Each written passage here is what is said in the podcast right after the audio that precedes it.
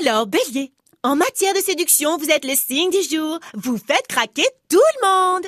Taureau, une conversation risque de vous ouvrir les yeux. Après, je sais pas vous, mais moi, je parle toujours les yeux ouverts. Gémeaux, il y a beaucoup de passion dans votre relation amoureuse. Cancer, une décision que vous prenez aujourd'hui ne verra le jour que dans quelques mois. Un bébé peut-être, ou un changement de bagnole, je sais pas. Lion, vous avez besoin de changement, de changement d'air notamment. Je vous conseille un petit week-end à Megève, c'est bon pour les poumons. Vierge, vous savez pas trop où vous en êtes. Si on vous interrompt tout le temps, c'est normal, on perd le fil.